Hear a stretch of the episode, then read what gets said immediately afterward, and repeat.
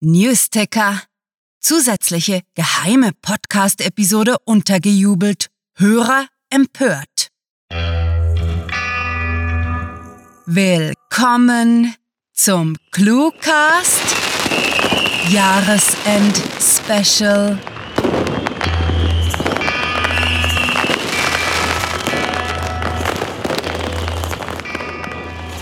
Na, mit uns habt ihr in diesem Jahr wahrscheinlich nicht mehr gerechnet. Ach, ihr kennt uns ja, liebe Hörer. Wir können keine Gelegenheit auslassen, die Weiten des Internets mit Literatur zu unterhalten. So war es unseren Podcast-Freunden von der Geschichtenkapsel sowie unseren langjährigen Kumpanen vom Bücherstadtkurier ein leichtes, uns zu dieser feierlichen Jahresend-Kollaboration zu überzeugen.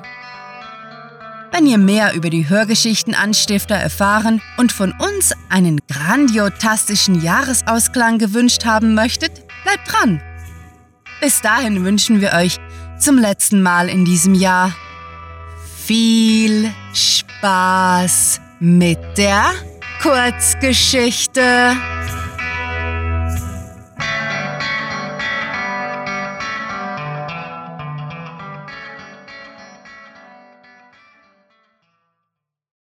Advent, Advent. Der Himmel brennt.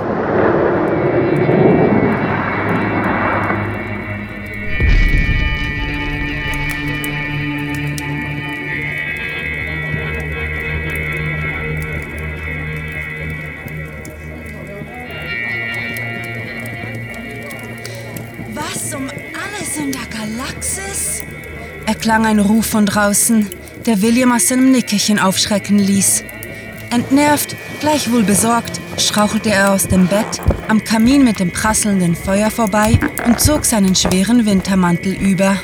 Normalerweise war es in dem kleinen Dorf relativ ruhig und solche Schreie konnten durchaus Ungemach bedeuten. Hier, am Rand der Galaxis, waren plündernde Freibeuter schließlich keine Seltenheit. Mit einer fließenden Bewegung lud der Jäger seinen Blasterkarabiner, ehe er durch die dicke Tür der Blockhütte ins Freie huschte.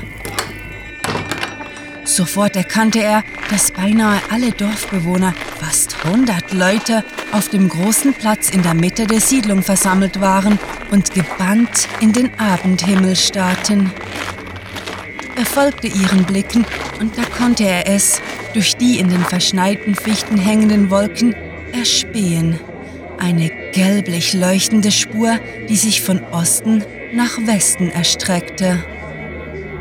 Es ist der Leitstern. Die Prophezeiung hat sich erfüllt, frohlockte der Dorfälteste, zugleich Prediger der neopuritanischen Kirche, hob seine Hände empor und heulte verzückt. Die Götter werden uns den Erlöser schicken. William schnaubte leise, sinnierte wie seine Genossen einer wiederholt abgewandelten Prophezeiung aus der Frühzeit der Menschheit glauben konnten. Er wog ab, ob es sich lohnen würde, seine Mitbürger über das Vorkommen von Meteoriten aufzuklären, als die Schneeflocken, die vereinzelt niederrieselten, lau wurden. In Ekstase fuchtelnd deutete der Priester auf den surrealen Schneefall und zitierte und am Tage Null, zum Ende des Jahres, am Feste der Wintersonnenwende, da werdet ihr euer blaues Wunder erleben. Verwirrt beobachtete William die blauen Flöckchen, die sich sanft auf der weißen Schneedecke niederließen. Sie waren winzig, wie es bei der bitteren Kälte zu erwarten war. Es musste doch eine Erklärung für sie geben. Esst, esst den Schnee, schmelzt den Schnee, trinkt den Schnee, durchbrach die Stimme des Sektenmannes seine Gedanken. Der außerirdische Körper unseres Erlösers wird uns als Kristall dargeboten. Er wird uns unermessliche Kräfte verleihen. In Euphorie getrieben, taten alle Dorfbewohner, wie ihnen gehießen wurde. Auch William machte mit, wenn auch nur, weil der alte Hunkel, sein Schwiegervater und Vorgesetzter, ihn dazu anhielt und klarstellte, dass er befahl und nicht bat. Nachdem er den Schnee in den Mund geschaufelt hatte, bemerkte er ein äußerst seltsames Gefühl auf der Zunge, das einem kaum greifbaren elektrischen Kribbeln gleichkam. Bevor er in Panik ausbrechen konnte, explodierte seine Wahrnehmung in einem Kaleidoskop aus Farben, Tönen, Eindrücken, einem Wirbel aus sich bewegenden, stetig verändernden Formen, flackernden Bildern und der schieren, puren Erkenntnis.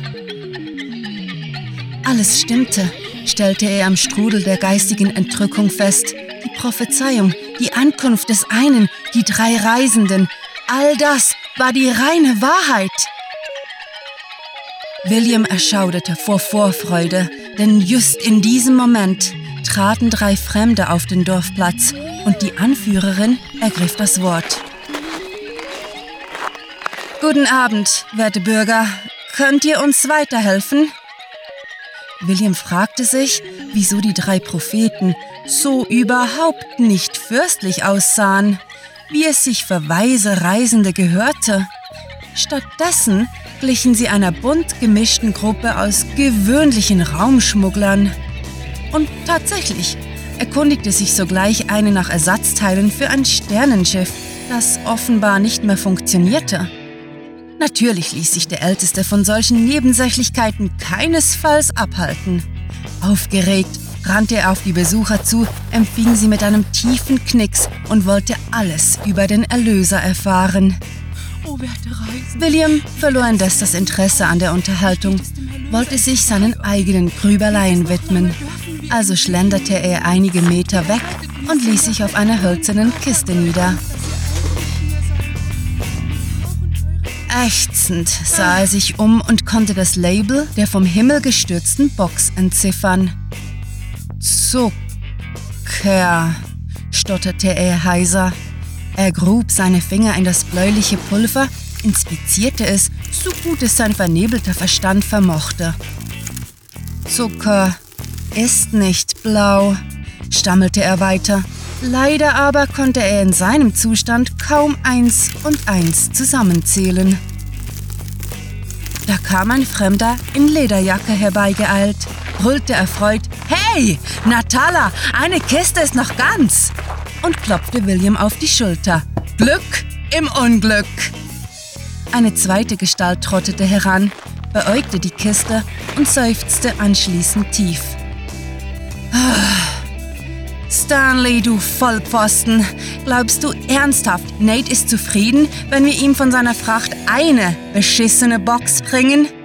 Seit wann ist die Drogenmafia nachsichtig mit ihren Kurieren, hä, Stan? Habe ich da ein Memo verpasst? Verfluchte Scheiße, wir sind geliefert, wetterte sie hörbar aufgebracht. William betrachtete das Schauspiel, schielte zu der Hand, die noch immer auf seiner Schulter ruhte, und begann langsam zu verstehen, was sein Hochgefühl gehörig ausbremste. Die Feuerspur am Himmel, das defekte Schiff, der verfärbte Schnee, die Visionen. Es ergab alles einen Sinn, bloß nicht den, der sich der Priester einbildete, als er lautstark verkündete, Sehet, oh sehet, solchen Rausch verspürt nur einer, der wahrlich an den Erlöser glaubt.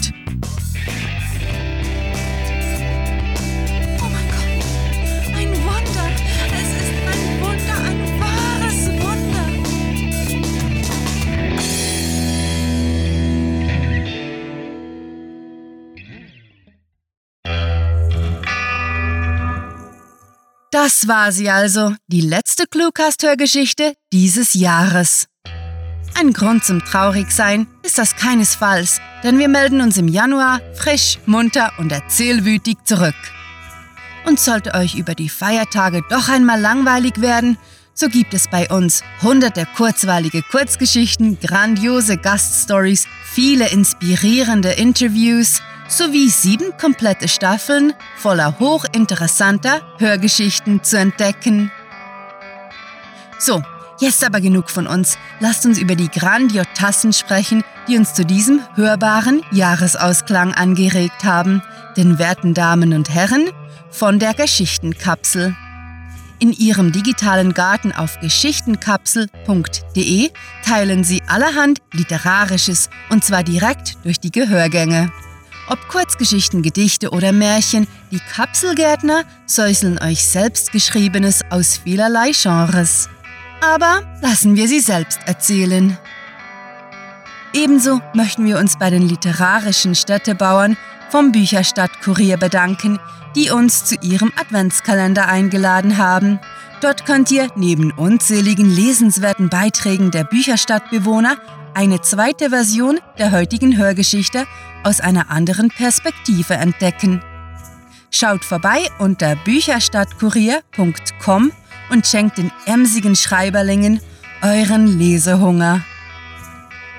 Okay, Links zur Geschichtenkapsel, dem Bücherstadtkurier, uns selbst und allem anderen, das euch die Feiertage versüßt, findet ihr in der Beschreibung dieser feierlichen Episode. Und uns bleibt nur zu sagen, es war ein grandio-megalotastisches Jahr mit euch allen. Vielen lieben Dank für euren Leseeifer, euren Hörspaß und eure unbändige Literaturfreude. Wir sehen uns auf den sozialen Medien und fiebern dem nächsten Jahr voller Clue-Writing mit unbändiger Vorfreude entgegen. In diesem Sinne, mit fantastiliardischem Dank fürs Zuhören und den feierlichsten Wünschen, eure Cluecaster.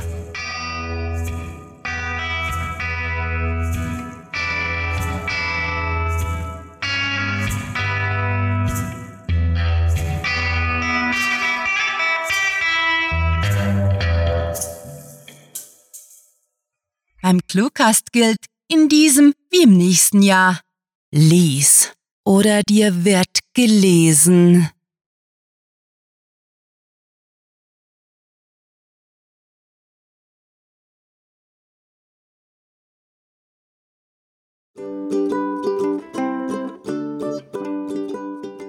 Aufkauf für die abhan.